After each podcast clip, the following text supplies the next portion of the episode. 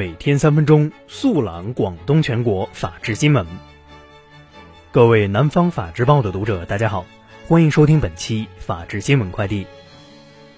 今天是二零一九年九月六号，星期五，农历八月初八。以下是广东法治新闻。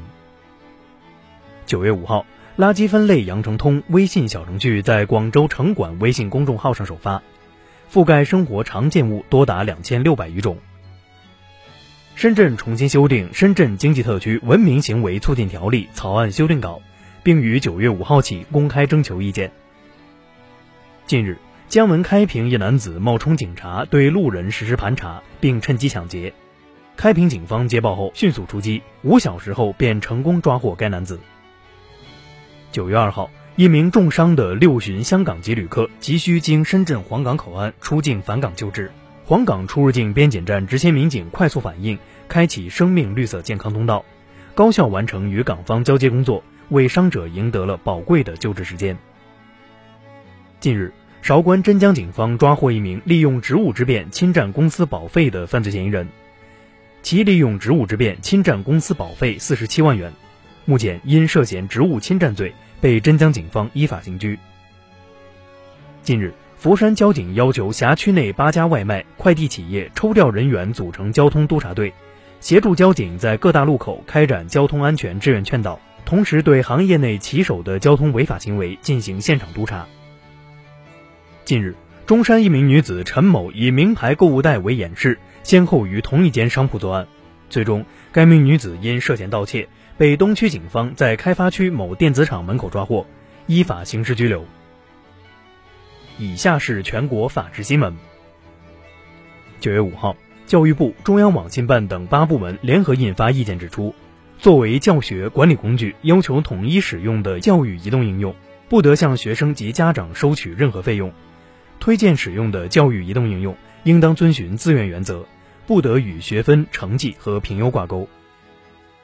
近日，在黑龙江省伊春市体育局下属体校就读的一名十一岁女孩因身体不适就医，医生从其心脏部位取出一根长约七厘米的钢针。据悉，女孩状态很不好，一直说不知道怎么扎进去的，睡醒了就这样。目前，警方已介入。